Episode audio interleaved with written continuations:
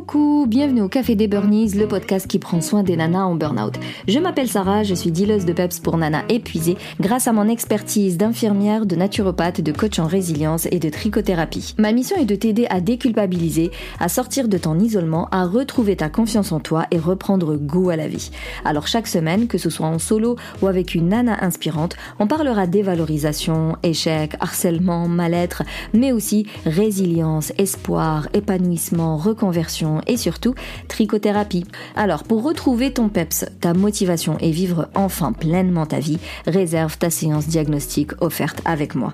On prendra le temps de faire le point sur ta situation et voir comment je peux t'aider à remonter la pente à travers l'un de mes accompagnements le plus adapté pour toi. Tu trouveras le lien dans le descriptif. Maintenant, détends les épaules, cohérence cardiaque et profite pleinement de cet épisode. Alors aujourd'hui, on plonge dans l'univers fascinant de la psychologie positive. Alors je dis souvent que je suis formée à la psychologie positive, mais je pense que j'ai jamais vraiment pris le temps euh, d'expliquer tout ça. Donc est-ce que tu es prête à transformer ton quotidien et à semer des graines de bonheur dans ta vie? Moi je sais que ça fait très poétique, ça fait très euh, marketing et tout, mais comme dirait l'autre, c'est ça qui est la vérité. Mais c'est vrai, des fois on utilise des mots un peu trop euh, au perché comme ça, mais euh, c'est ce qui est vrai en fait. C'est-à-dire que la psychologie positive, c'est un peu comme une sorte de baguette magique, même si euh, voilà, il y a rien de magique et il y a rien de miraculeux, il n'y a pas de solution miracle. Il y aura toujours des actions à mettre sur le la table et il faudra toujours avoir de l'endurance et de la détermination et de la persévérance et de l'accompagnement surtout.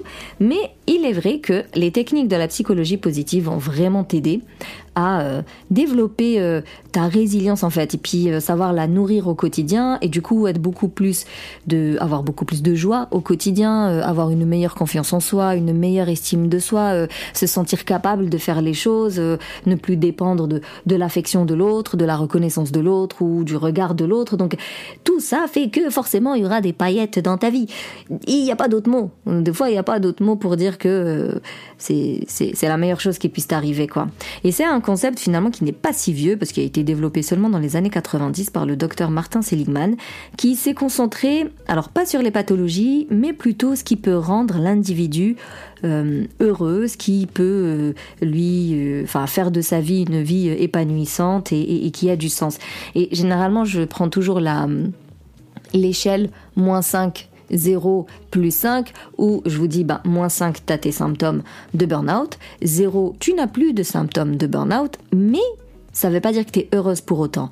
Et la psychologie positive, elle intervient à ce moment-là, où tu vas vers ce fameux plus 5, je suis heureuse en fait. Et en réalité, quand tu fais ce travail euh, grâce à la psychologie positive, tu peux être épanouie, heureuse, même si il y a des galères dans ta vie et que tout n'est pas rose, que tu viens d'échouer à un truc ou que tu viens peut-être de, divorcer, de rompre ou euh, il y a ton gamin qui te rend ouf. En fait, quand on, a une vie euh, harmonieuse euh, dans laquelle il y a beaucoup d'optimisme, de positivité réaliste, hein, bien évidemment, mais voilà, on est bien dans nos pompes, dans nos têtes, dans notre âme, on arrive à être heureuse malgré les galères, parce que dans tous les cas, la vie, il y en aura toujours.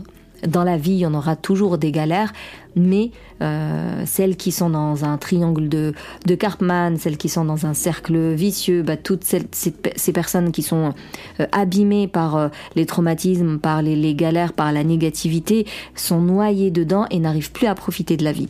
Lorsqu'on utilise les outils de la psychologie positive et qu'on revoit tout un tas de choses euh, sur soi et qu'on revoit tout notre comportement, notre façon de penser, de réagir, de faire et d'être, eh bien malgré les galères de la vie, on réussira quand même à être heureux et à profiter des bons moments de la vie. Et d'ailleurs, une des, clés de la psychologie positive, c'est de bien identifier ses forces pour les exploiter absolument quotidiennement, pour les rendre encore euh, plus performants, les approfondir, vraiment les faire prospérer. Et c'est ça généralement qui va faire fleurir ta vie, vois-tu.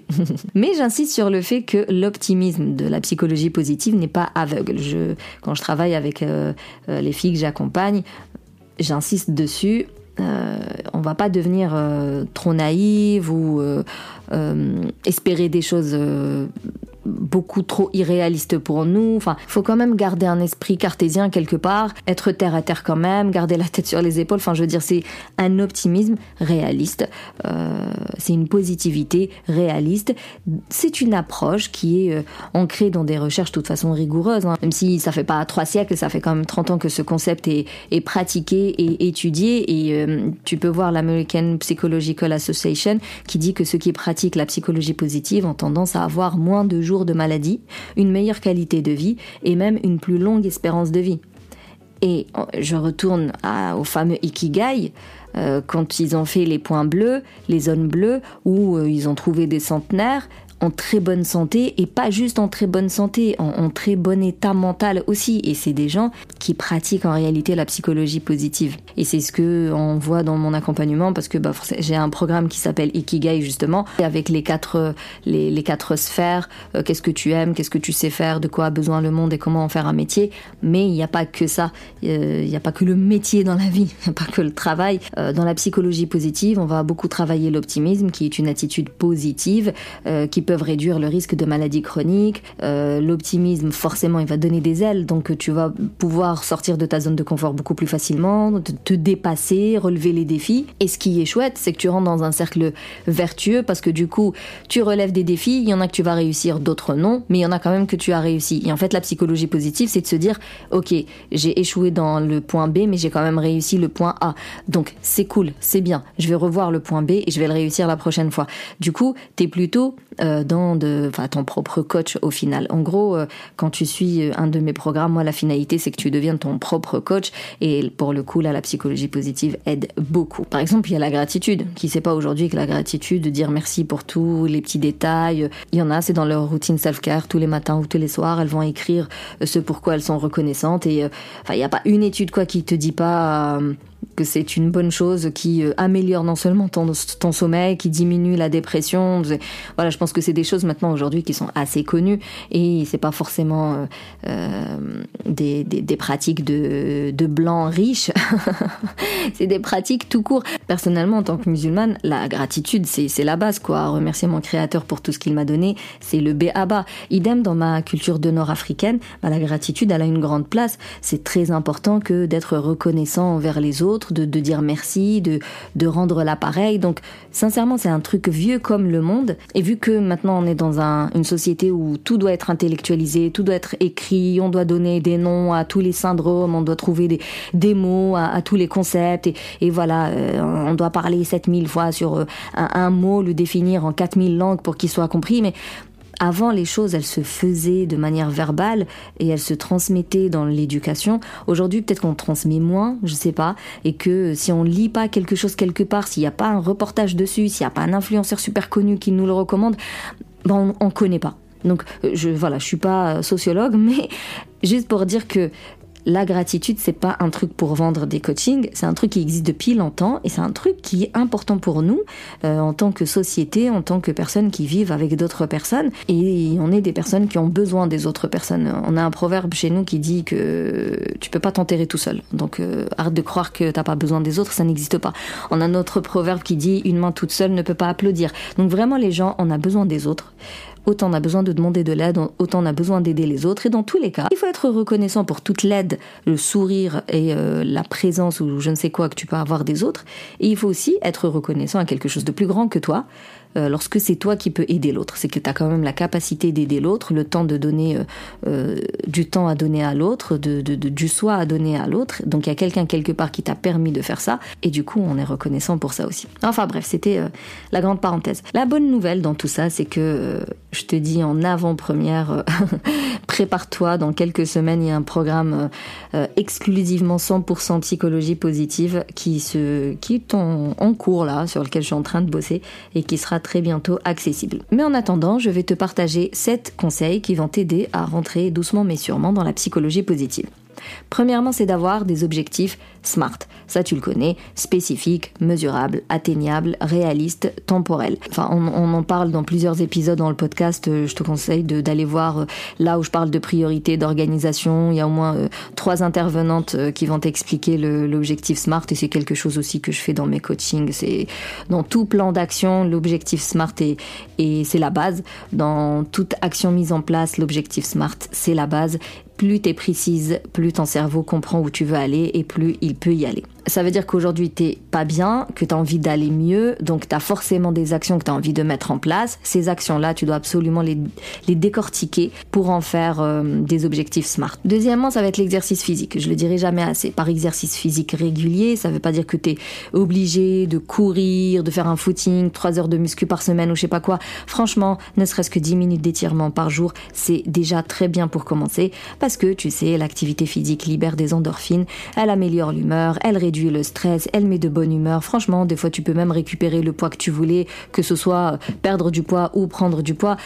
Si tu arrives à marcher, c'est encore mieux. Si tu arrives à marcher dans la nature, c'est encore excellent. Euh, si tu peux marcher toute seule, c'est extraordinaire. Si tu peux rejoindre un groupe de marche, c'est magnifique. Euh, comme tu peux faire de la musculation dans ton salon, si tu peux aller dans une salle de sport, c'est très bien. Si tu peux faire ça avec une copine, enfin, qu'importe tant que tu te mets en mouvement, en fait, que tu sortes de la sédentarité, euh, parce que bah, tes muscles, certainement, ils sont maintenant tout hypotoniques, tu vois, ils se sont ramollis, et il faut réveiller tout ça. La troisième, euh, le troisième conseil, bah, c'est la pleine conscience dans tout. Ça veut pas dire faire de la méditation et le yoga, tu, peux. Enfin, je veux dire, il n'y a pas de contre-indication. Enfin, si le médecin ne te l'interdit pas parce que tu as un souci de santé ou quoi, euh, bien sûr que tu peux faire de la méditation, tu peux faire du yoga, du tricot. Euh, la marche aussi, elle est méditative. Donc, euh, oui, il n'y a pas de souci. Mais en fait, la pleine conscience, c'est tout le temps.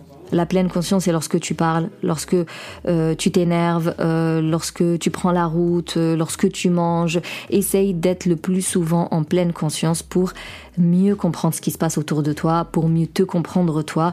Et c'est le meilleur moyen de mieux gérer ton stress et tes émotions en réalité. Tant que tu restes dans l'automatisme, eh ben, tu vas refaire toujours la même chose et ça va toujours se terminer très mal et tu vas quand même refaire toujours la même chose parce que c'est automatique. En fait, la pleine conscience, c'est le fait de sortir un peu de tous ces schémas automatiques qui font qu'aujourd'hui tu as fait un burn-out. Quoi. Le quatrième conseil, c'est de cultiver l'optimisme. Rechercher le positif dans chaque situation. Ça veut pas dire qu'on néglige ce qui ne va pas, mais se s'aider de ce qui va bien pour aller régler ce qui ne va pas. Le cinquième conseil, c'est se connecter à la nature, idem, si tu peux te permettre euh, des randonnées, euh, euh, je sais pas moi, du camping, euh, ou juste une balade en forêt, vraiment, euh, je ne peux que te conseiller à le faire parce que sans être bobo, sans être hippie, enfin, c'est vraiment des caricatures ce que je dis, mais encore une fois, c'est pas un truc perché que de se dire se rapprocher de la nature réduit le stress, améliore l'humeur et renforce le bien-être. Parce qu'en réalité, même si on vit dans du béton, qu'on roule sur du béton, qu'on travaille dans du béton, en réalité, ben, l'humain à la base, il était dans la nature et euh, plus tu es euh, entouré de nature et d'animaux, sincèrement, mieux tu te portes. Maintenant, on peut pas l'être. Enfin, je veux dire, c'est pas donné à tout le monde que de vivre dans la, la ruralité. je sais pas si ça se dit. Mais tant que tu peux euh, te rapprocher de la nature, fais-le même si c'est une fois par mois, eh ben c'est bon à prendre. Le sixième conseil, c'est de faire des pauses régulières. Comme je disais dans l'un des épisodes, euh, il faut pas attendre le week-end en fait pour se reposer. On doit avoir des pauses plus, enfin, on doit avoir des pauses tous les jours. Enfin, tu vois, si tu peux pas avoir une heure pour toi, eh ben, essaye d'avoir 5 minutes, 5 minutes, 5 minutes, 5 minutes.